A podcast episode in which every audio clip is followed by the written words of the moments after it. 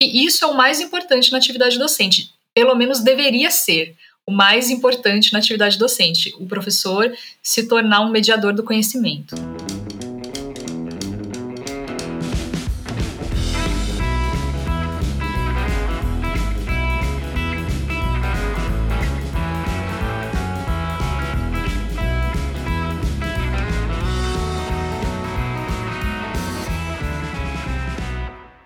Oiê, eu sou a Malu e esse é o Viver de Escrever, o podcast em que a gente fala sobre as mais diversas formas de trabalhar com a escrita e descobre o dia a dia de carreiras que talvez você nem saiba que existem. No episódio de hoje, a gente vai conversar com a Lia de Assis, que é escritora, poeta, doutora em teoria literária e professora de literatura no Instituto Federal de São Paulo. Ela vai falar sobre o trabalho com editoras, a carreira acadêmica, o dia a dia em sala de aula e como, além de tudo isso, ela ainda conseguiu escrever e publicar seus quatro livros. Se você se interessa por literatura e quer conhecer as mais diversas possibilidades para atuar nessa área, tenho certeza que vai gostar desse papo. Então, bora pro episódio!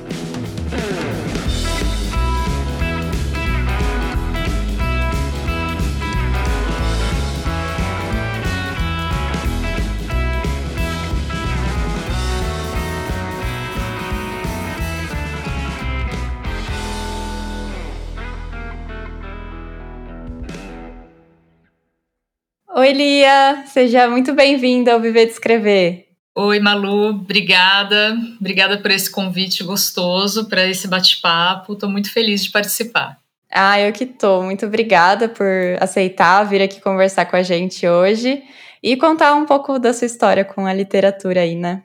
Olha, essa história é uma história que começou bastante tempo, assim, então você vai ter que me cortar de vez em quando, porque senão eu vou falar muito tempo, né? A minha história com a literatura começou quando eu tinha lá mais ou menos os meus 12 anos, né? É, é assim, a, é a lembrança que eu tenho do, do ato de escrever assim mais antigo, assim, né? Assim, a lembrança mais antiga que eu tenho desse, dessa intenção de escrever um texto que depois eu fui chamar de literário, né? Porque naquele momento eu não tinha nem essa nomenclatura, né? Uhum. Mas eu comecei a escrever versos com 12 anos, né? E, e depois fui para os contos com 15 e fui, né? Depois cada vez mais me envolvendo aí nesse nesse processo, né, de escrever, de ler e, e, e quando eu, chegou a hora de eu escolher uma profissão, eu falei, não, não tenho dúvidas que eu preciso trabalhar com linguagem, né? Uhum. É, e até queria contar aqui pro pessoal, segredinho, mas é, a Lia foi minha professora de literatura no ensino médio, né? E aí eu tinha muito carinho, assim, pelas aulas de literatura, com certeza me incentivou, assim, a gostar mais de ler, de escrever, e já era uma área que eu gostava, mas acho que eu nem sabia tanto, assim, na época, que eu gostava mesmo. E aí, bom, esses anos vim acompanhando de longe o seu trabalho, né? E tô super feliz da gente estar tá se reencontrando virtualmente aqui hoje. A felicidade é compartilhada. Eu também fico muito feliz e, e assim, eu fico muito emocionada mesmo de receber esse retorno positivo, né, dos meus ex-alunos. Eu acho que escrever para mim é uma coisa muito importante, mas eu não vejo sentido em escrever sem formar leitores, né? Então eu acho que essa, essas são duas facetas do meu trabalho, né? Eu desde que eu ingressei na graduação em letras, eu já ingressei com esse objetivo de ser professora, né? De trabalhar com ensino.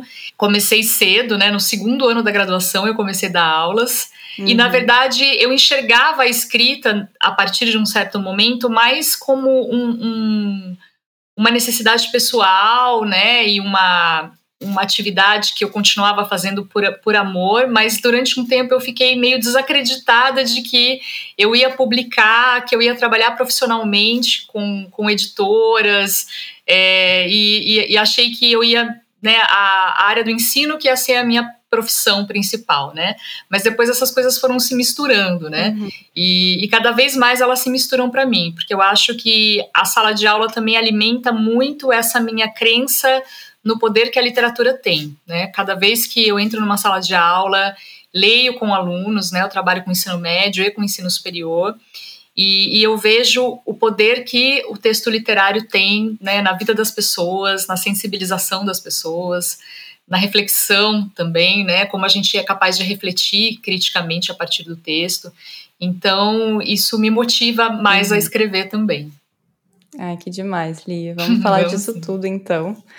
E pensando aqui, na primeira coisa que eu queria te perguntar foi até algo que eu li na descrição do seu último livro, né, que está sendo lançado agora, o Falso Infinito.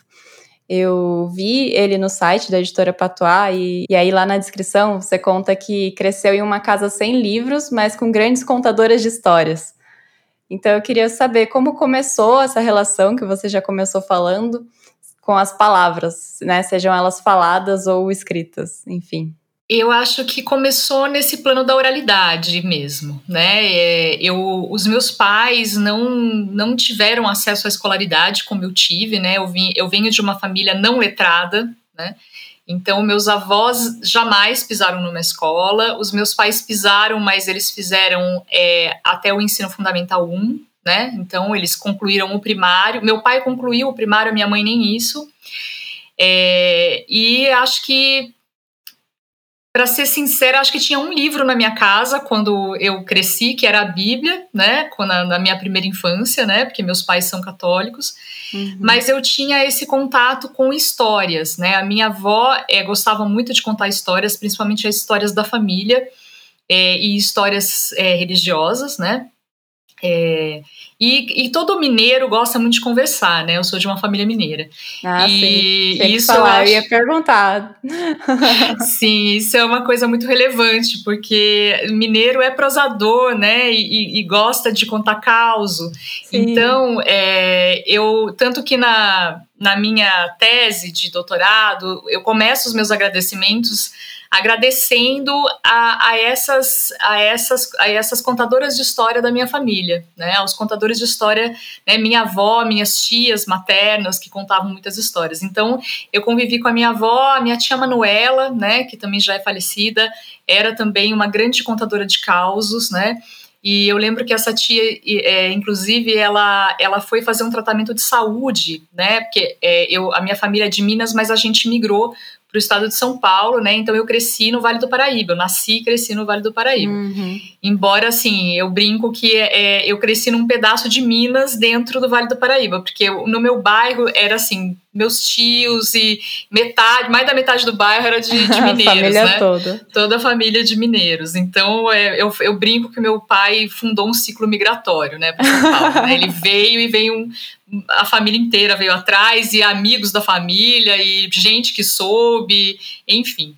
Mas aí a, essa minha tia Manuela começou a fazer um ela foi para Caçapava para fazer um tratamento de saúde no, no Vale, porque a, a, cidade que morava em Minas era ainda mais precário o sistema de saúde, e ela morou na nossa casa meses. E todos os dias eu e as minhas irmãs íamos para o quarto em que ficava a minha avó e a minha tia para ouvir as histórias que ela contava de assombração, é, mitos, coisas assim. Era muito divertido aquilo. Ela, ela contava de maneira muito envolvente, né? Então, esse uhum. contato com a narrativa pela oralidade, eu acho que foi o meu primeiro contato com as palavras, né? Esse gostar de inventar histórias. E eu mesma gostava de inventar histórias na minha infância, né? É, eu, eu era uma criança quieta e que gostava de ficar imaginando, né, histórias e tal. Depois que veio o contato com a palavra, né? Primeiro porque é, com a palavra escrita. Quando eu é, entrei no, na quinta série, né? Na época a gente chamava de ginásio, hoje é ensino fundamental 2. Eu fui para uma escola que tinha biblioteca, porque eu, eu me alfabetizei numa escola sem biblioteca, né? Que era uma coisa muito bizarra. E eu brinco sem parquinho e sem biblioteca, por isso que eu sou assim perturbada, né? Não tinha parquinho na escola que eu fiz, que eu fiz primário. Mas é, no caso, é, eu mudei para uma escola na quinta série que tinha uma biblioteca. E isso para mim foi uma coisa assim maravilhosa, né? E, e eu comecei a ler os livros da biblioteca.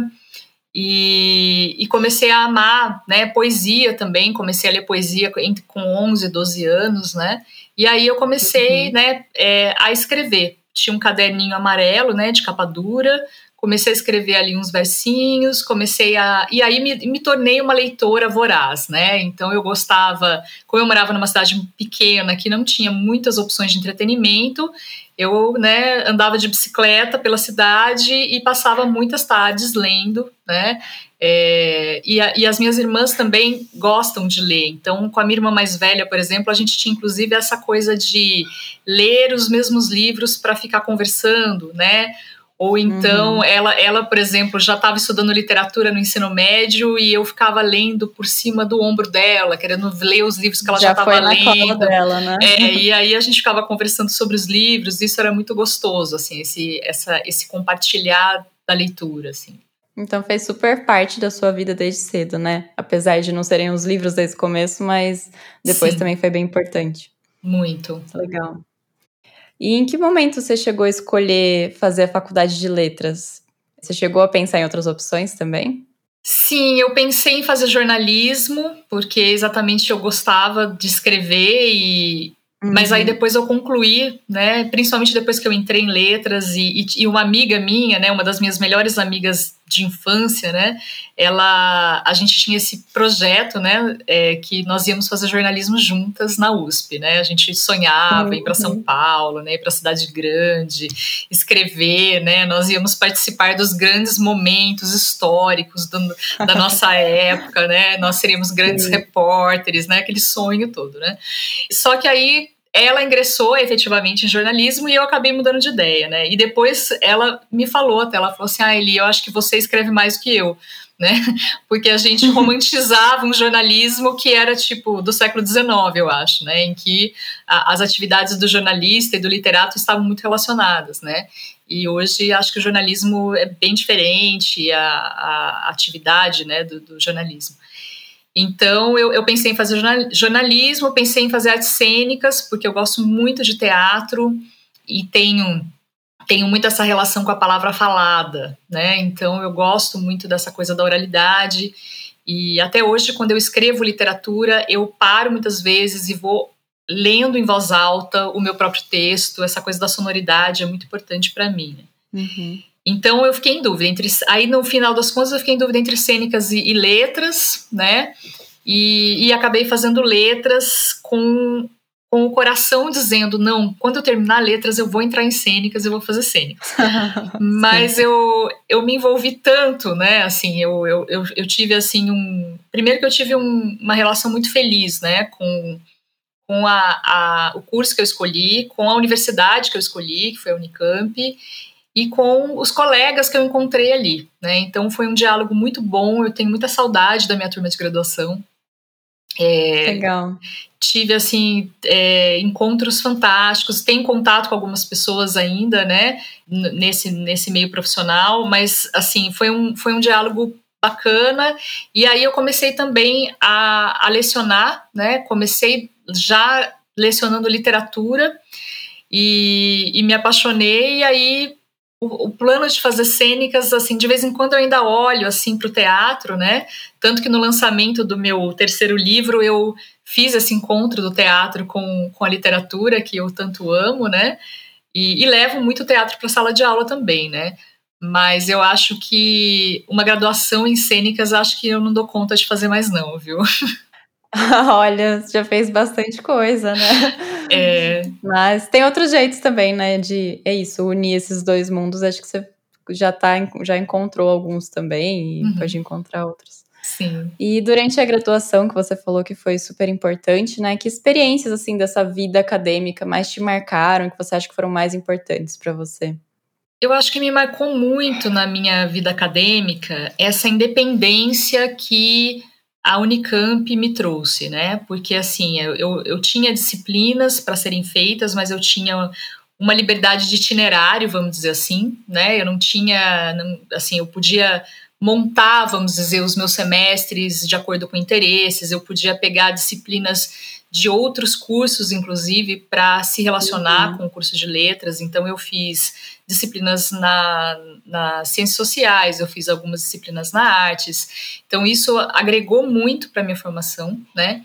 E essa, uhum. o que eu, uhum. essa independência, essa autonomia vinha também de uma uma postura dos meus docentes, né?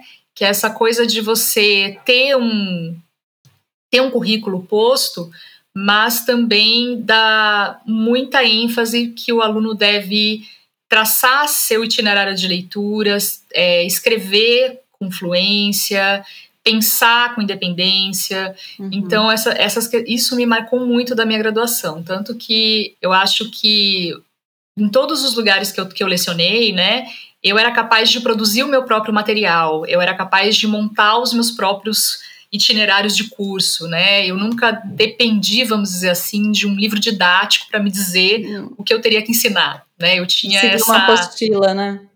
Isso. Eu, eu inclusive eu eu até não me dou bem com as apostilas, né? Uhum. É, porque eu acho que elas são um, um cabresto mesmo para o professor, né? Que, principalmente de literatura, que tem uma variedade enorme de textos e de autores que ele pode trabalhar. E, e, e, a apostila acaba tolhindo essa liberdade e até mesmo prejudicando o trabalho com o, o envolvimento, o gostar da leitura. Porque quando você conhece uma turma, né, e, e é livre para escolher o que ler com a sua turma, você pode levar em consideração os aspectos dessa turma, né? Do que, que essa, do que esses alunos gostam, o que, que eles estão uhum. afim de ler e, e, e, discutir, pensar, qual é o nível de maturidade nessa turma para eu escolher os textos, né? Para a gente fazer um trabalho bacana de leitura. Então, a, a, a apostila ela nivela isso, ela não permite, né, que você faça um trabalho efetivo para desenvolver um gosto pela leitura e, e trabalhar mesmo a formação leitora, né? Então, eu acho que isso me marcou muito, essa, essa autonomia, né? E, e essa universalidade, né, do conhecimento, né? Como a Unicamp possibilitava esse trânsito, né, entre cursos, eu acho que isso também me favoreceu muito. Ai, saudades da Unicamp. Saudades, muitas saudades. E nessa fase da faculdade, você já tinha uma visão sobre carreira? Tipo, ah, eu vou terminar a faculdade, o que eu vou fazer depois? Você conseguia pensar nisso? Já tinha algum sonho assim? Ou as coisas foram, foram acontecendo? Eu acho que eu tinha um projeto claro para mim que era de trabalhar com o ensino né? Tanto que é, a primeira oportunidade que eu vi de ingressar numa sala de aula, eu fui atrás, né? Que na época eu lembro que tinha um cursinho pré-vestibular que se chamava Cursinho DCE Unicamp, que era um projeto né, dos alunos da Unicamp. E eu fiz uma seleção para trabalhar nesse cursinho, que depois acabou se desligando da Unicamp, virando é, um cursinho que existe até hoje, que é a Cooperativa do Saber, né? E foi uma história muito louca, aliás, porque eu entrei nesse projeto da Unicamp só para ser professora. E depois a Unicamp meio que nos abandonou, vamos dizer assim, disse: olha, a gente não vai mais ceder um espaço para vocês, a gente não vai mais pagar essas apostilas que os alunos de vocês consomem. E a gente tinha a decisão de mandar 200 alunos embora ou fundar uma cooperativa, né? Uhum. E e continuar. E a gente optou pela segunda opção, embora nós éramos jovens de 18, 19 anos, Nossa. que não sabíamos muito bem as implicações legais disso, mas é, é, daquelas coisas que a gente faz, né, quando a gente é jovem, né, sem pensar muito nas dívidas que você vai contrair, né. Mas, assim, foi uma experiência maravilhosa para mim e acredito que para vários dos colegas que trabalharam comigo, porque a gente fez de tudo, né? Desde administrar aquilo, limpar o chão, escrever a apostila da aula. Foi um laboratório fantástico para mim, né? Então, as coisas foram acontecendo, né, de uma maneira meio imprevista, no sentido de que eu comecei a trabalhar com ensino, aí eu ingressei no meu mestrado, eu fui trabalhar, eu fui para a faculdade de educação, e estava trabalhando com mitologia grega adaptada a obras infanto-juvenis, né, que era o tema do meu mestrado. E num congresso eu conheci uma pessoa que trabalhava na editora Ática, né, a Gabriela Dias, que é uma pessoa muito querida e uma grande né, profissional. E a gente se conheceu meio assim por acaso, né? Ficamos conversando um dia inteiro no, num congresso que teve na Unicamp. E aí ela me chamou para trabalhar com ela como colaboradora na editora Ática. E isso foi assim um acaso feliz, é, eu lembro dela me perguntar assim, então, você já fez avaliação de originais, né, de literatura infanto-juvenil? Eu falei assim, olha, eu nunca fiz, mas eu sou uma pessoa muito cara de pau, gente. Eu falei assim, olha, eu nunca fiz, mas eu aprendo. Porque eu, eu tinha, fiz, assim, mas quero fazer. É, eu nunca fiz, mas eu aprendo, sabe? Eu sou uma menininha esforçada. Se você né, me der um voto de confiança, eu vou me esforçar.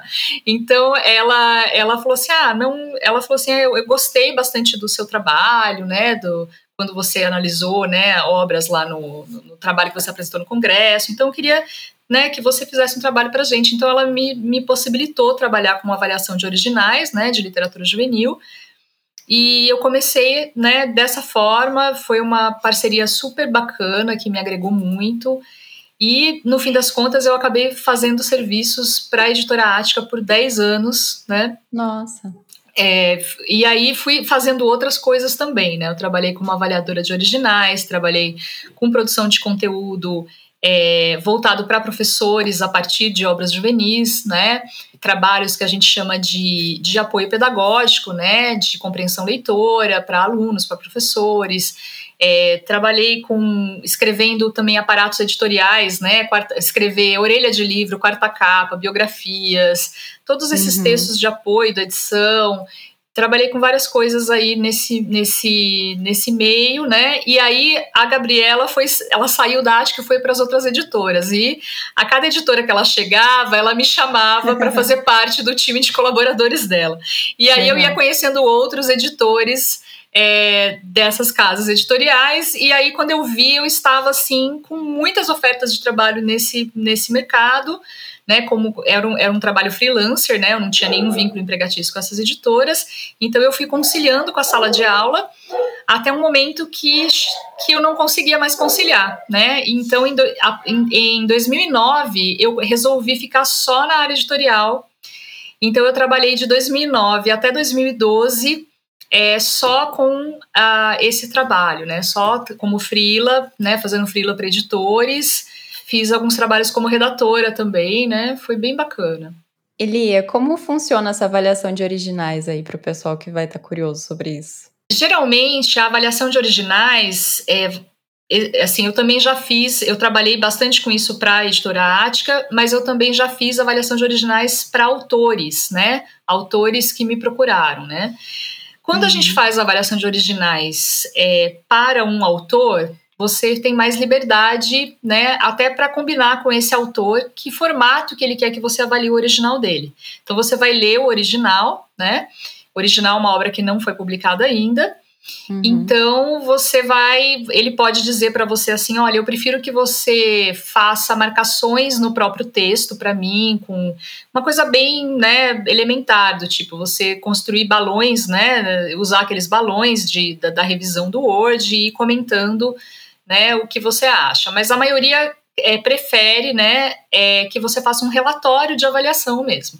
A, pro, no caso das editoras, quando um, um, você é, faz esse tipo de trabalho para um editor, é, significa que o editor tem muito trabalho e ele não está dando conta de ler todos os originais que chegam para ele, então ele uhum. contrata um avaliador para fazer relatórios para ele e ele vai lendo os relatórios selecionar os livros que são mais interessantes ou ele vai te, ou ele contrata alguém porque ele quer um ponto de vista específico. No meu caso, como eu trabalhava com a área de infantos juvenis, né, e juvenis, pesava para esses editores o fato de eu ser professora, porque eles uhum. queriam alguém que tivesse uma leitura né? Eu fazia mestrado com literatura infanto juvenil e ao mesmo tempo, né, era professora. Então eles queriam alguém que tivesse um olhar para a produção, para aquela obra em relação à produção infanto juvenil como um todo, né?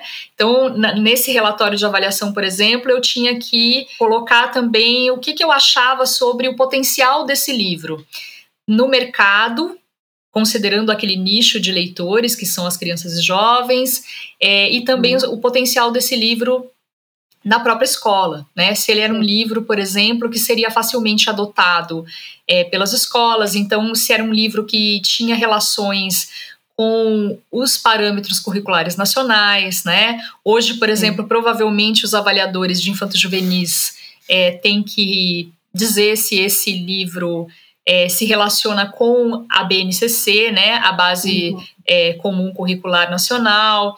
Então, é, envolvia tudo isso. E, o, principalmente, a avaliação de originais vai avaliar a qualidade do livro mesmo, né? Então, eu fiz dois tipos de avaliação, né? Uma é que eles chamavam de pré-avaliação, que era praticamente uma triagem. Isso foi dois, entre 2005 e 2007, eu fiz isso quando ainda era muito comum as pessoas mandarem originais impressos para a editora. Sim.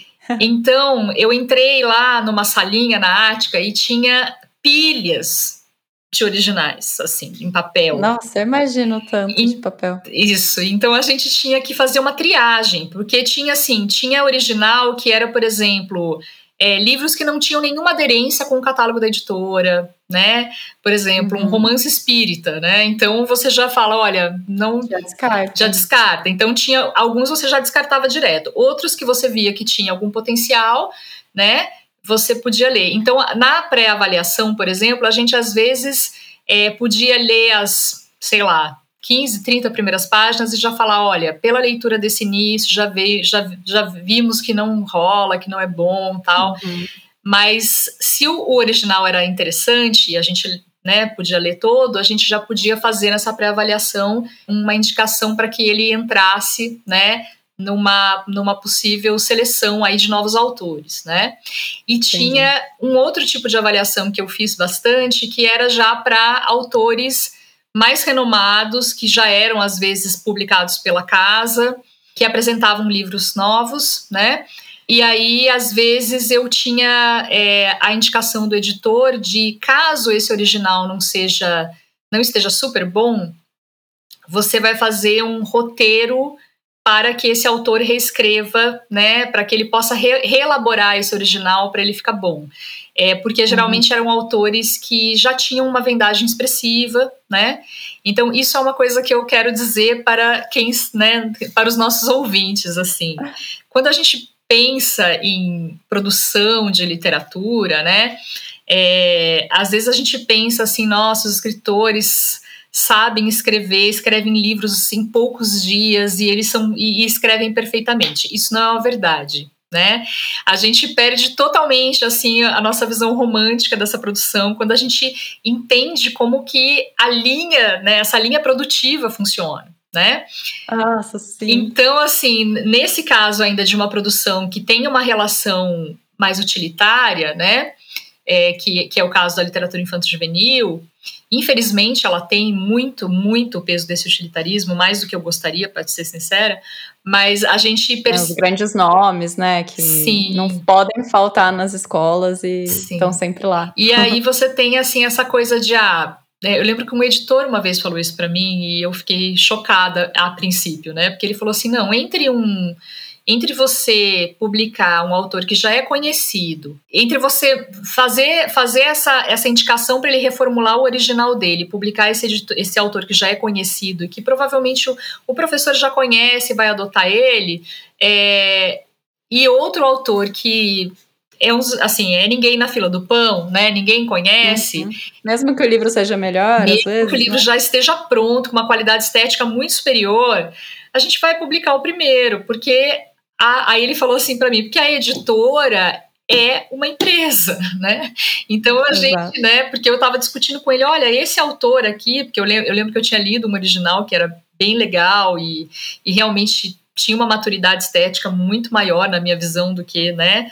Aquele outro que ele estava falando, não, a gente vai publicar esse aqui provavelmente, mas ele não está pronto ainda, então eu tô, né, você, eu tô te contratando para você trabalhar com esse autor, né, fazer um relatório para ele do que ele precisa reescrever, né? Foi meio chocante para mim a primeira vez que essa proposta veio, né? Uhum. Mas eu falei, não, eu tô fazendo aqui algo que eu faço com os meus alunos, né? Reescrita de texto, então vamos lá. Muito bom. E como você foi fazendo esse malabarismo aí de trabalhar com as editoras e de continuar dando aula e ainda depois veio doutorado? Como foi esse caminho para você? Olha, foi cansativo, viu? Imagino. e até hoje, assim, eu, eu olho e falo assim, às vezes eu, sabe quando você para para pensar em toda a trajetória, eu falo assim, nossa, nem, não, não, será que fui eu mesmo que fiz tudo isso, né? Porque é muita coisa.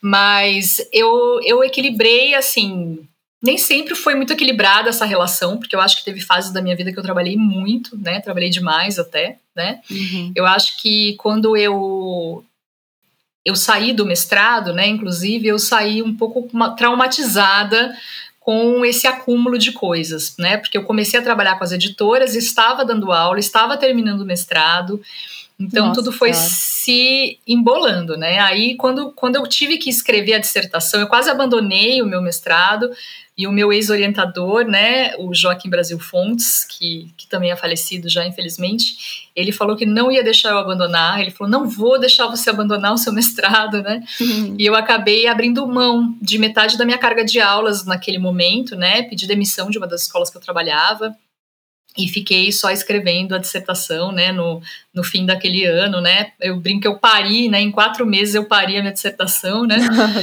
e foi meio traumático.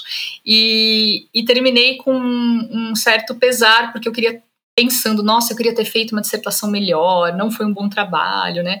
E sempre, eu sempre fui muito autocrítica, sempre fui muito exigente comigo mesma, né? Às vezes os alunos reclamam, falam assim, ai, pro, você é muito exigente. Eu falo, vocês não sabem de nada. Eu sou mais exigente comigo do que eu sou com vocês. Porque eu sempre fui essa pessoa muito exigente, assim, com, com, meu, com meus trabalhos em geral, né? Mas aí o que, que aconteceu, né? Eu fui, eu, eu acabei saindo do ambiente acadêmico depois que eu terminei o mestrado, né? É, tive essa, esse gosto assim de ah, eu podia ter feito um trabalho me melhor, mas depois, com o tempo, eu me reconciliei com esse trabalho do mestrado. Inclusive, tive uma surpresa muito feliz, né, há, há pouco tempo, de ver que é, a minha dissertação já tinha mais de 1.500 downloads, né? Nossa, que incrível! É, eu também achei incrível, não imaginava isso, né? E, e vi que ela foi citada em muitos trabalhos, né? É, fiquei muito feliz porque eu acho que eu fiz um trabalho que contribuiu alguma coisa para os estudos da mitologia na obra do Lobato e isso foi bem é, gratificante para mim. Que demais. Mas eu acabei saindo do ambiente acadêmico e fiquei só com as editoras durante um tempo, né? Porque eu não estava conseguindo equilibrar. Aí veio o convite para eu trabalhar no Dom Barreto, onde eu conheci você, né? Sim. E quando eu fui para o Dom Barreto, eu, eu, tive um reencontro com a docência, assim, né? Porque eu estava anos fora da sala de aula e eu sempre falo que eu gosto de dar aula porque eu gosto de gente. E o trabalho editorial é um trabalho meio solitário, porque eu trabalhava em home office na maioria do tempo, né? Eu ia uhum. em algumas reuniões na editora lá em São Paulo, mas voltava para Campinas, né, onde eu moro, e, e, trabalhava na minha própria casa, né. Isso tinha vantagens, mas eu também me sentia um pouco solitária e, e sempre gostei muito da interlocução que a escola traz, né? A interlocução com os colegas que são professores, a interlocução com os alunos. Então, voltei uhum. para a sala de aula em 2013 e me reencantei, né? e falei: não, eu quero continuar na docência. E aí, durante todo o período que eu fiz, que eu, que eu estava no trabalho editorial, eu trabalhei principalmente com obras para jovens, né? Na produção de obras para jovens. Uhum. E o trabalho na editora começou a me trazer questões, né? Com, com todo, todo esse essa toda essa produção para um público específico que vai se segmentando cada vez mais, perceber, por exemplo, alguns padrões na produção juvenil. Aquilo começou a assim, o bichinho da pesquisa começou a me morder de novo. Eu falei, nossa, eu não, eu não estou encontrando as respostas para isso. Eu acho que eu poderia fazer um trabalho sobre isso no Brasil. Aí eu uhum. comecei a pesquisar também as, as teses sobre literatura juvenil, os artigos, e eu vi que existia ainda um, uma pesquisa muito voltada para a literatura juvenil no âmbito escolar, mas não a literatura juvenil como entretenimento. E eu via uhum. que os meus hum. alunos adolescentes, eles, o que eles liam por escolha era muito diferente daquilo que era recomendado na escola. E isso também começou a me, me, me trazer questões, né? Uhum. Aí eu resolvi fazer uma, um, um doutorado é, sobre essa literatura de entretenimento, mais especificamente sobre narrativas de vampiro, porque eu queria trabalhar com. Eu queria continuar trabalhando com mitologia em obras para jovens e naquele momento, o boom do mercado editorial estava em torno do mito do vampiro, né? Geração pós-crepúsculo, né? Exatamente, a geração crepúsculo, e aí surgiu, né, vários, na, na onda, né, muita gente tentou surfar na onda do, do crepúsculo. Hum. Eu também descobri um autor nacional, que é o André Bianco, que, que, que escreve histórias sobre vampiros, e, e o André Bianco não era estudado assim, praticamente é um autor que não foi estudado no Brasil, né? Além da minha tese, eu encontrei pouquíssimos trabalhos, né, acadêmicos sobre ele, porque infelizmente a academia ainda olha com muito preconceito para essa produção é, que eles taxam de comercial, né? É, não vou entrar no mérito de ai, o valor estético dessa obra é o mesmo, né, do que o que as pessoas chamam com muitas aspas de grande literatura, né? Mas o que eu acho importante é que assim, se a gente quer entender como que o jovem lê, o que ele valoriza na leitura, o que ele está, como ele está se relacionando com o livro, você não pode ignorar a produção que ele mais consome. Total. Né? Você tem que entender esse fenômeno editorial, esse fenômeno de leitura, relacionar esse fenômeno de leitura é, com a sociedade né, contemporânea. Então, essas, essas questões todas me motivavam, né? Mas não foi fácil para mim achar, inclusive, um orientador que topasse né, esse projeto. Né? Uhum. E agradeço ao professor Marcos Lopes, que foi né, o meu orientador de doutorado, é, ele falou para mim assim muito humildemente ele é uma pessoa muito muito humilde assim né muito muito culta muito humilde. Ele falou assim Lia vou aprender com você durante o seu doutorado porque eu não sou especialista em literatura para jovens muito menos em best-sellers de vampiros. E a gente fez uma trajetória bem interessante aí no doutorado né de pesquisa. Então foi assim que eu fui equilibrando né. Eu acho que eu, eu fiz muitas coisas mas eu acho que elas se alternaram, né? Eu tive momentos em que uma área foi mais relevante, né? Por exemplo, teve um, um, momento que eu fiquei mais concentrada no trabalho editorial, teve um momento que eu fiquei mais concentrada no trabalho acadêmico, e momentos que eu fiquei mais concentrada na docência, né? Embora eu acho que as três áreas foram se sempre se uh, se alimentando, uma alimentava Sim. a outra, né? E Lia, hoje como professora né, no, no, Instituto Federal de São Paulo, como é essa rotina de professor também? Fala um pouco disso, né? Que é longe de só aparecer para dar aula, né? Tem muito, muita Bem coisa longe. por trás. Eu, eu queria, é, assim, primeiro que assim, né, a gente vê hoje em dia uma coisa muito triste, né, a gente que a gente vive no Brasil, é, são os detratores da profissão de professor, né? São pessoas que que estão falando mal dos professores, especialmente os professores aí da área de humanas e da rede pública, né? Uhum. É, isso é muito triste. E eu falo que eu queria ser a pessoa folgada que eles dizem que eu sou durante a pandemia. Era assim, meu sonho, né? meu sonho, né, durante essa pandemia é realmente ser a pessoa folgada que eles acham que os professores são, né? Porque a rotina do professor, né, no, no presencial já é uma rotina bem pesada, na pandemia os professores realmente ficaram doentes de trabalhar, né? Porque foi bem pesado pra gente gente. Mas assim, o que, que é a rotina de professor, né? Longe desse glamour de eu só chegar linda e maravilhosa para dar minha aula. É, o trabalho de professor é um trabalho, primeiro, de pesquisa e estudo. Né? Eu acho que ninguém é um professor se ele não, não pesquisa e não forma um repertório de conteúdos suficiente. Uhum. Mas eu acho que mais ainda do que estudar conteúdos, né, eu acho que o professor tem que pesquisar metodologias, né? O professor tem que pensar na transposição didática do seu conteúdo, né? Então ele tem que pensar, por exemplo, ah, eu estou lendo isso aqui nessa teoria, né? Mas como que eu vou fazer para um adolescente de 15 anos conseguir entender isso e mais do que entender isso, é, conseguir ler e escrever melhor, né? Como eu trabalho com disciplina de leitura, escrita, né? E, e literatura. Qual que é o, né, o meu objetivo, né? Não é que o menino saiba quem é o José de Alencar e que ele escreveu A Pata da Gazela, né? Essa, essa informação, ela é muito irrelevante perto da habilidade de ele ler um livro do José de Alencar e refletir, por exemplo, sobre as questões que estão colocadas ali, relacionar aquilo com a época, não só com a época em que o José de Alencar viveu, o contexto histórico dessa escrita, mas sobretudo com o contexto de agora, com as coisas que estão, né, com as ideias que estão circulando hoje, né? Então, uhum. eu acho que isso é o mais relevante. Então, ser professor é mais do que você é, saber conteúdos, né? É você sa é, saber lidar com essa, com esse conhecimento de uma forma que ele faça sentido para o seu aluno, né? É, é você saber mediar né, o conhecimento. Porque o que, eu, o que eu também digo com bastante frequência sobre o ensino de literatura é que, na verdade, a gente não ensina literatura, né? A gente, a gente, a gente ensina a leitura literária, como você lê um texto literário a partir de certas, né, certos pressupostos do que seria essa leitura, Uhum. Mas eu, na verdade, sou um mediador, né? O professor é um mediador. Eu sou uma mediadora da literatura. Eu medio o contato desse aluno com a literatura. Né? É essa, é, esse é o meu papel como professora. Então, acho que isso é o mais importante na atividade docente. Pelo menos deveria ser o mais importante na atividade docente, o professor se tornar um mediador do conhecimento, né? Mas uhum. faz parte também desse cotidiano docente nós lidarmos com a burocracia do ensino, né? Porque o ensino na nossa sociedade, ele é institucional.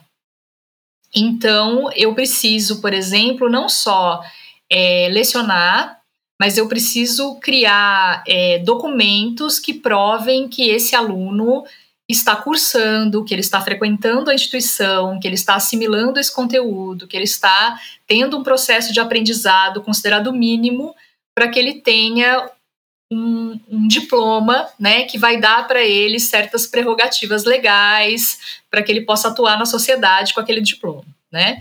Então, isso é uma, uma responsabilidade. né? Sim, isso é uma responsabilidade muito grande, na verdade, né?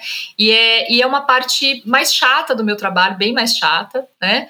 Porque envolve a burocracia, que é, eu não gosto da burocracia, obviamente, né? Eu, eu, eu, mas eu reconheço a importância dela dentro dessa sociedade em que eu vivo, né?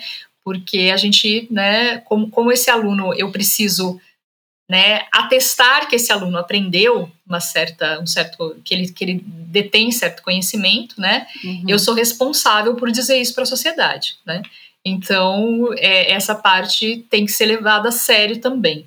E o como fazer isso, né? Sim, então, parte do meu tempo e da minha energia também são gastas nessa burocracia, né? Eu gostaria de só me dedicar à pesquisa, ao ensino, né, a esse diálogo com os alunos, né? Mas tem também esse lado, né? Qual é a melhor parte da aula para você? O que você mais gosta? Ah, o que eu mais gosto é da, da leitura do texto literário. Né, quando eu posso ler literatura com os alunos em sala de aula e presenciar, né, esse efeito do texto literário. Eu acho que essa é a parte mais gostosa, né? É, e eu já tive experiências belíssimas nesse sentido, né? De é, assim, a última turma que eu dei aula no ensino médio antes da, do meu afastamento, aconteceu uma coisa maravilhosa que era uma turma bem agitada. Era uma turma que todos os professores tinham muita dificuldade. Eu dava aula para eles depois do almoço, era a primeira aula da tarde. É, é, a, é a hora que, assim, todo mundo fica inútil, né? Só, assim, o sangue tá todo no seu estômago, enfim. E, e essa turma foi uma turma que eu tive uma relação muito especial e eu consegui conquistar essa turma pelas histórias. Lendo com eles na sala de aula, então não adiantava dar aula expositiva para essa turma, porque ela era muito barulhenta, muito agitada, você tinha que dar coisas para eles fazerem, né? Então eu, eu lia com eles, eles tinham que produzir coisas.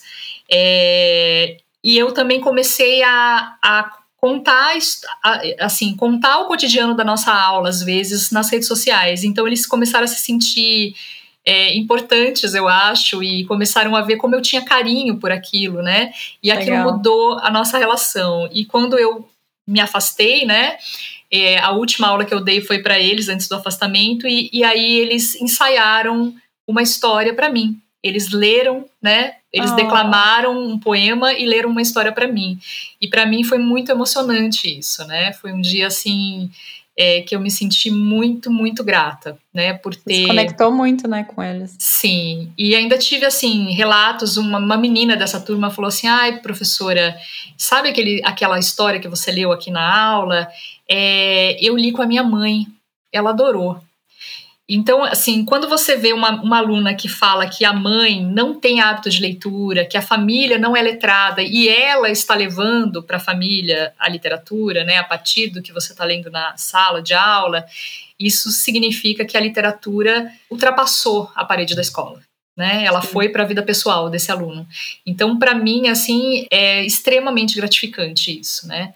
Então, eu acho que esse é o momento mais especial da minha profissão. É esse compartilhamento da história, do poema, dar voz para a literatura, né? A, a, porque, assim, eu acho que a gente também tirou, ao longo dos anos, né, com, com como a, a nossa literatura é uma arte escrita, né? E a gente, contemporaneamente, né, é, desde a modernidade, desde o século XIX, a gente começou a ler em voz baixa, a gente tirou da literatura esse corpo, né? Porque a, a, nossa voz, ela, ela faz parte do corpo. Quando você verbaliza um texto literário, você dá corpo para ele, literalmente. Você dá uma, ele, ele se transforma muito. E eu percebi muito isso na minha sala de aula. Quando, quando os alunos só leem em voz baixa, cada um lê o seu texto, é, ele não empolga tanto, ele não atinge tanto quanto é, se você lê em voz alta. Então eu percebo essa essa riqueza assim, né, da voz, da desse compartilhamento pela voz. Eu acho que isso atinge mais o aluno e faz com que a literatura tenha mais chances de ultrapassar o muro da escola e chegar na vida do aluno mesmo. Aí a literatura não é para nota, né? Não é para burocracia, é para vida. Não, não é para vida. Eu tenho certeza Exato. disso, né? Tenho certeza. E, bom, falando em histórias, você já tem quatro livros publicados, certo? Sim. É um prazer para mim falar disso. É um, também é uma das partes mais gostosas aí da, da minha profissão, né? Eu me defino como escritora e professora, né? Acho que a escrita fez parte do, do meu processo de amadurecimento como, como ser humano mesmo, né? Eu acho que eu não podia, eu não consigo dissociar a minha vida da literatura, né? Não tem, não tem como eu falar dela sem falar de literatura. Então, como eu já contei, eu comecei escrevendo lá os meus versinhos no meu caderninho de capa dura. Fui ao longo da minha vida escrevendo, né? Quando eu estava no ensino médio, eu achava que eu escrevia bem. Quando eu entrei em letras, é, eu acho que os, os, cursos de letras agora mudaram um pouco, mas na minha época, principalmente né, na universidade que eu fiz, é, você tinha meio que uma ideia tácita de que você seria um pesquisador, um professor, mas não um escritor. Né? Você não estava ali na faculdade de letras para se formar como escritor, né? Hum. O que, que acontece? Quando você começa a estudar teoricamente a literatura, estudar a fundo, você realmente tem esse momento de calçar as sandálias da humildade e falar, não, imagina que eu vou publicar um livro um dia, né? Uhum. Então eu uhum. tive esse momento de duvidar da minha própria escrita, especialmente da minha escrita poética. Mas eu, eu aí eu, quando eu comecei a trabalhar com com a literatura juvenil e infantil. Eu já, eu já, eu já escrevia poesia, né? Já tinha escrito contos também, mas nunca tinha publicado nada. E aí eu escrevi a minha primeira história infantil, né? Quando eu estava no mestrado. O Embaixo da Cama, que é esse primeiro livro que eu publiquei, na verdade ele não foi o primeiro que eu escrevi, né? Porque o primeiro livro que eu escrevi, hum. se eu pensar, foi O Nem Aso pelos Ares, que é o livro de poemas, porque eu já escrevia poemas há muito tempo. Uhum. Mas eu não achava que. Eu falei, gente, ninguém vai querer publicar minha poesia. Né? As editoras grandes só publicam o Vinícius de Moraes, o Carlos Drummond de Andrade, né, o Manuel de Barros. Eles não vão, eles não vão publicar né, é, uma pessoa que não é ninguém aí na fila do pão. Né? Porque não vende, a poesia não vende. Mas aí, quando eu escrevia a minha, a minha história infantil, eu falei, não, isso aqui eu acho que eu tenho chances de publicar. E aí comecei a mandar para várias editoras e mandei para um prêmio, né, que é o Prêmio Agostinho de Cultura, que era da editora Donis, né, na época ela fazia esse prêmio, e eu mandei o meu, o meu original e ele foi premiado. Então eu ganhei a publicação desse livro, né, é, uma tiragem grande e tal, e, e fiquei muito feliz com essa, com essa publicação, que foi a minha primeira. E aí, a partir de então, eu comecei a, a acreditar mais, né? É, o processo de criação, na verdade, das histórias, é, ele, ele, é bem diferente na prosa e na poesia, para mim, né? A poesia é uma escrita meio que constante, vamos dizer assim. E, e, é assim, é um, é um. Eu vou tecendo, eu vou tecendo ao longo do tempo, eu vou escrevendo versos em cadernos, eu vou escrevendo no papel que tem na mão, na, no verso de propaganda que me entregam no trânsito. E, e aí eu vou guardando tudo isso. E aí chega uma hora que a gente vai fazer a costura, né? Que aí você vai pegando aqueles poemas, né? Também escrevo no computador às vezes, porque às vezes eu estou trabalhando e me vem alguma coisa, me, me, surge um insight, aí eu abro um arquivo e começo a escrever aquilo. Uhum. Então, depois você vai juntando tudo isso que, que você vai escrevendo e o, o processo de criar um livro de poesia também é um processo. Depois que você escreve, você pensa a temática. Você fala assim, nossa, esse conjunto tem que ter algum tipo de unidade, né? Porque uhum. fazer um livro não é só você juntar aleatoriamente textos que você escreveu, né? Pelo menos eu acho que o livro ele, ele tem uma ele tem uma identidade, ele tem uma unidade. Então Sim, tem que fazer sentido junto, né? Também. Isso. O poema ele é um texto muito autônomo. Então você pode ler um poema, por isso que você não precisa ler na ordem necessariamente. Você pode ler, né? Ele, ele tem a sua autonomia. Mas se você lê é, alguns livros poéticos no conjunto, você vai perceber que esse conjunto também tem um sentido. Então, tanto Nem Asas pelos Ares quanto o Falso Infinito, eles tiveram uma ordem pensada. Né? Eu pensei muito cuidadosamente na ordem que esses poemas iam ser postos no livro, o diálogo entre esses textos, né? Tanto que, por exemplo, a primeira versão do meu livro Asas pelos Ares era inclusive um livro maior, ele tinha mais poemas. Uhum. E eu fui tirando. Eu tirei vários porque eu falei, não, esse esse poema aqui ele está destoando desse conjunto, ele não está significando aqui. Né? Essa é curadoria, né? De todos os textos que você mesma fez, você faz uma curadoria também. Exato, porque assim é como se você estivesse pintando, né? E você percebesse que, nossa, essa cor aqui não, não vai acrescentar nesse conjunto, né? Eu tenho, eu tenho que pensar nesse todo, nessa, nessa relação nesse todo. Então, os dois livros têm essa, né? É, fica a dica, né, para os futuros leitores. Se você lê um depois do outro, você vai perceber que existe esse, esse passeio, né? Eu tô, eu tô, eu tô propondo um, um itinerário, né, com uhum. essa ordem. Embora os poemas também possam ser lidos é, independentemente. Então, é, para mim é, uma, é um, um, processo maravilhoso. E quando eu fiz o Nem Asas pelos Ares, que foi meu primeiro livro de poesia, que foi publicado, eu tive uma outra, um, uma outra felicidade, que foi, enquanto eu, a, gente, a edição estava sendo feita, eu estava trabalhando com Adilson Azevedo, que é um diretor de teatro, pra, e a gente montou um espetáculo com oito poemas do livro. E foi uma experiência maravilhosa, porque uhum. eu comecei a trabalhar a verbalização dos poemas, que é uma coisa que eu sempre gostei, mas comecei a trabalhar isso com mais afinco, né, com essa, com essa potencialidade que o teatro dá. E aí, ouvindo os meus próprios versos, eu mudei várias coisas no livro. Legal. Porque a cena me trouxe uma outra percepção do meu próprio texto. E eu fui é, ouvindo, né? E teve, teve versos que eu falei, não, esse verso aqui não não tá agradando o meu ouvido. Eu preciso mudar algumas palavras aqui, preciso mudar essa, né? Então, uhum. assim, eu, eu fui mudando coisas. Até a véspera da edição eu tava mudando coisas, né? e o editor, o Thiago Rendelli, falou assim, Lia, agora vai diagramar. Você não pode vai ficar mudando, porque senão a gente vai ter que diagramar de novo. Eu falei, tá bom.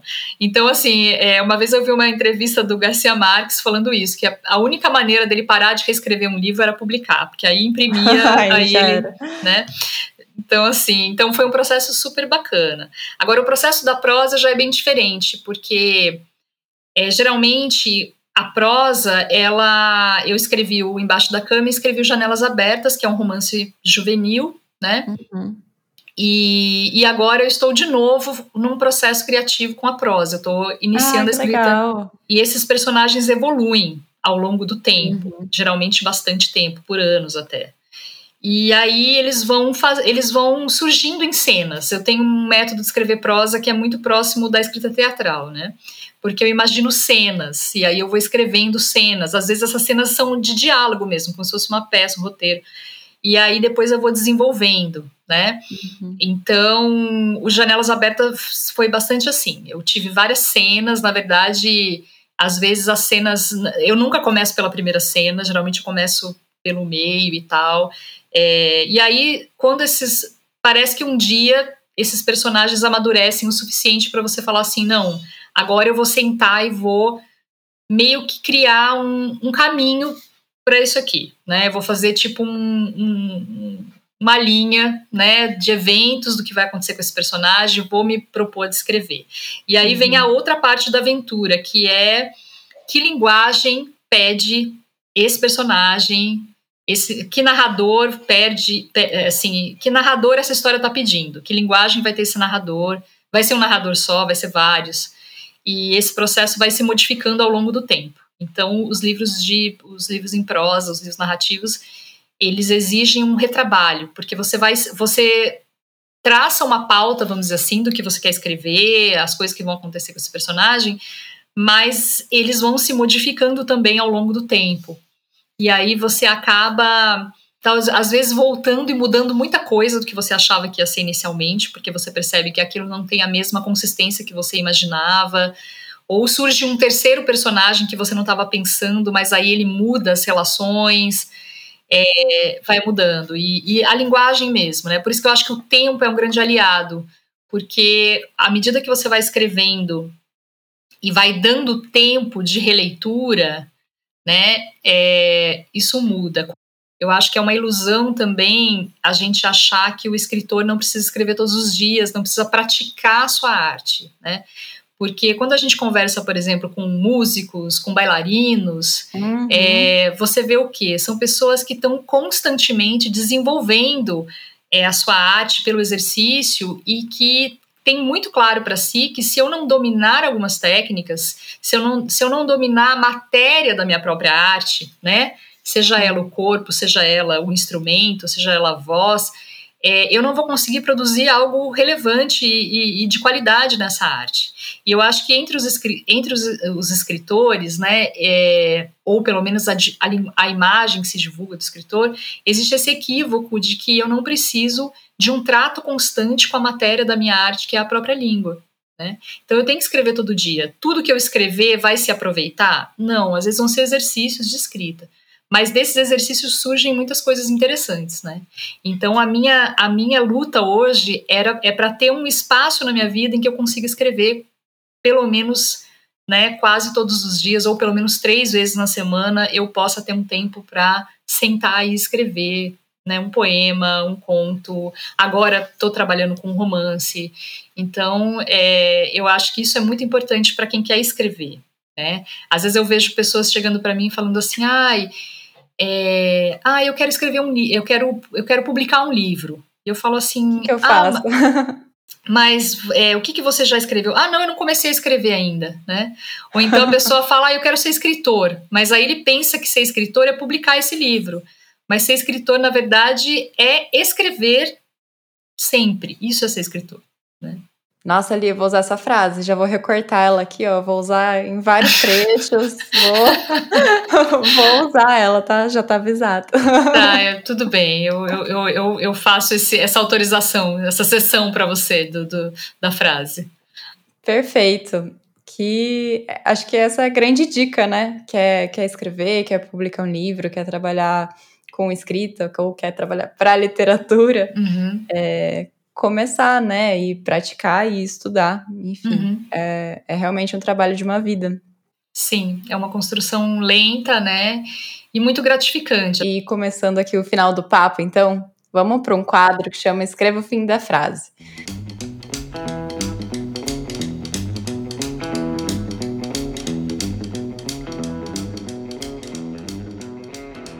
Que é uma brincadeira, eu vou falar o começo da frase e você completa com o que vier aí na sua cabeça. Tá bom. Pronto, então? Vamos Pronta. lá? Vamos. Primeira frase. Algo que ninguém te conta sobre estudar letras é? Uh, que você também, às vezes, vai estudar física né? Por exemplo, quando eu ingressei em, em letras, tinha uma disciplina, né, que de acústica, né? E eu fiquei assim, nossa, nunca eu imaginei fiquei, isso. É, tinha disciplina que tinha, não, não, tinha acústica no meio, porque a gente falava do som, né? Uhum. Claro, isso talvez não em todas as faculdades, mas foi a mi, o meu impacto quando eu entrei em letras, né? Sim. Sempre tem essas surpresas, né? Você sim, acha que vai ser uma sim, coisa exemplo, só e aí é, neurolinguística, né, que você também pode estudar, né, o pessoal que faz neurolinguística vai estudar anatomia também, né, uhum. então são umas coisas assim impressionantes que a gente não imagina. Sim. Segunda frase, um dia inesquecível na minha carreira foi quando?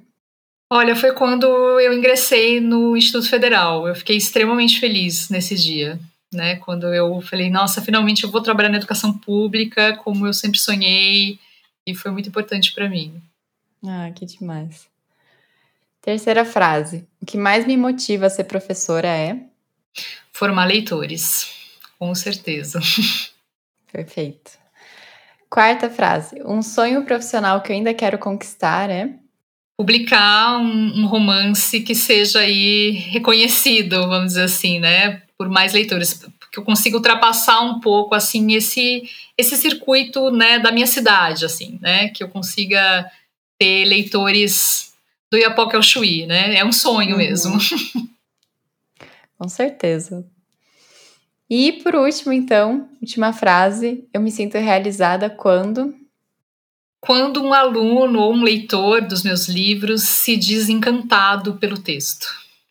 Eu me sinto muito realizada quando acontece esse encantamento e, e a gente vê é, tudo que a arte pode operar num ser humano, assim. É quando eu me sinto mais realizada. Deixa eu contar uma coisa, então. Eu tenho o sentimento de mundo, sentimento do mundo, do Drummond, de quando tava no terceiro ano até hoje. E é Ai, ele que, que eu leio, ele é meu livro de poema preferido e tá lá com todas as anotações da sua aula ainda. Ai, que delícia! Fico muito feliz, então, porque a arte operou em você, né? E eu reli ele na pandemia, assim, e. Ai, tinha tudo a ver. Tudo a ver, assim. Sim. Quando começou a abrir as praias, ele fala das praias e ai, bateu de novo, assim, foi demais. Que bom, que maravilha. Porque, assim, eu acho que isso é exatamente o poder da, da literatura, assim, né? Você. É uma linguagem que, que vai se ressignificando também ao longo do tempo, né? Eu acho que. Até mesmo quando a gente pensa no escrever, né? Você escreve um texto hoje e daqui um tempo, quando você relê, você fala assim: nossa, é um outro, é um outro texto agora. Até o que você uhum. escreveu é assim, imagina o que os outros escreveram, né? Isso é, é uma coisa maravilhosa mesmo. Fico muito feliz que as minhas aulas tenham te impactado positivamente e que você tenha né, continuado uma leitora. Sim. Ah, Lia, obrigada.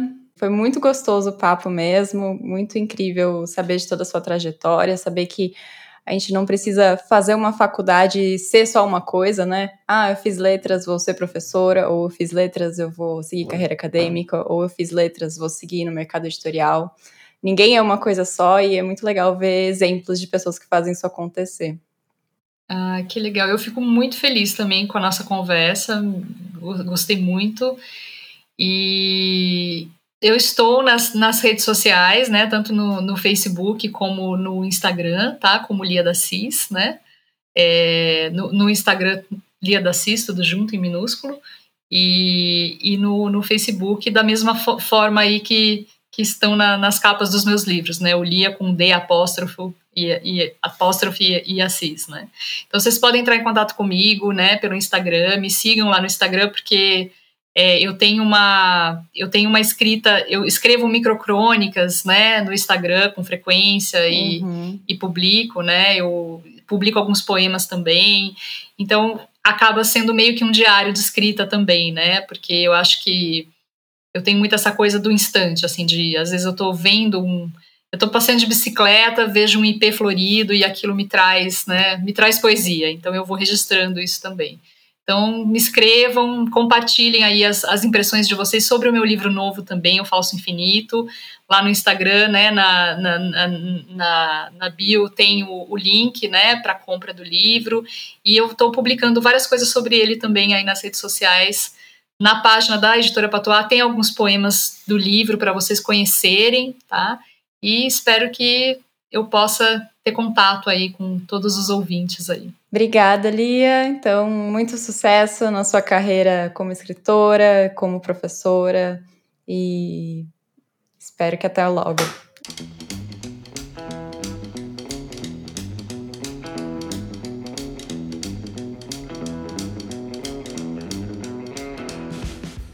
Essa foi a nossa conversa com a Lia e para mim, os maiores aprendizados desse episódio foram: número 1, um, se você ainda pensa em carreira como um caminho único, em que você vai estudar uma área e fazer uma coisa só, saiba que muito provavelmente isso não vai acontecer.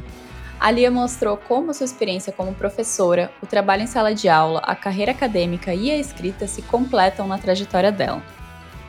Número 2. Um profissional formado em letras ou literatura pode prestar serviços para editoras de forma autônoma, Se você tiver um bom volume de trabalho, essa pode ser a sua única ocupação, ou você pode conciliar com outras frentes de trabalho, como dar aulas ou fazer pesquisa acadêmica. Número 3. Na sala de aula, o principal papel do professor de literatura é criar experiências significativas que são capazes de formar leitores. Para isso, é preciso pesquisa, estudo de metodologias, planejamento e muitas e muitas horas de trabalho, para além das horas aula.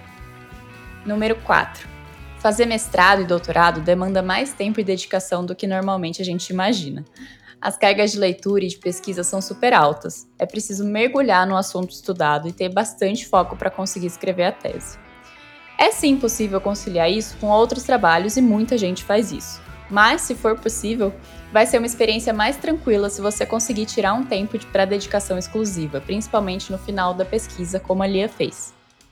E por fim, número 5, como a Lia disse, escritora ou escritor é quem escreve e não só quem vai lá e publica um livro. Se você quer publicar um livro um dia, comece pela prática e pelo trabalho diário, como um músico que faz exercícios com seu instrumento todos os dias. E aí, gostou desse episódio? Então compartilha ele com aquela pessoa que vai se inspirar também e segue a gente aqui na plataforma que você está ouvindo. Aproveita e segue a gente também no Instagram, Viver de Escrever Podcast, e manda lá uma mensagem contando sobre quais áreas você gostaria de saber mais e ver aqui no podcast. Na semana que vem, eu vou conversar com Stefano Volpe, autor de quatro livros de ficção, criador do Clube da Caixa Preta e da editora Escureceu, que são duas iniciativas editoriais super inovadoras que se baseiam no financiamento coletivo para publicar obras escritas por pessoas negras. Se você tem vontade de conhecer outras formas de publicar um livro, vai gostar desse papo, hein? Espero por você. O episódio de hoje foi produzido por mim, Malu Azoni. A edição sonora é do grande Gabriel Urso e quero deixar um agradecimento especial para o lendário Léo Brock. Um beijo em vocês e até nossa próxima história.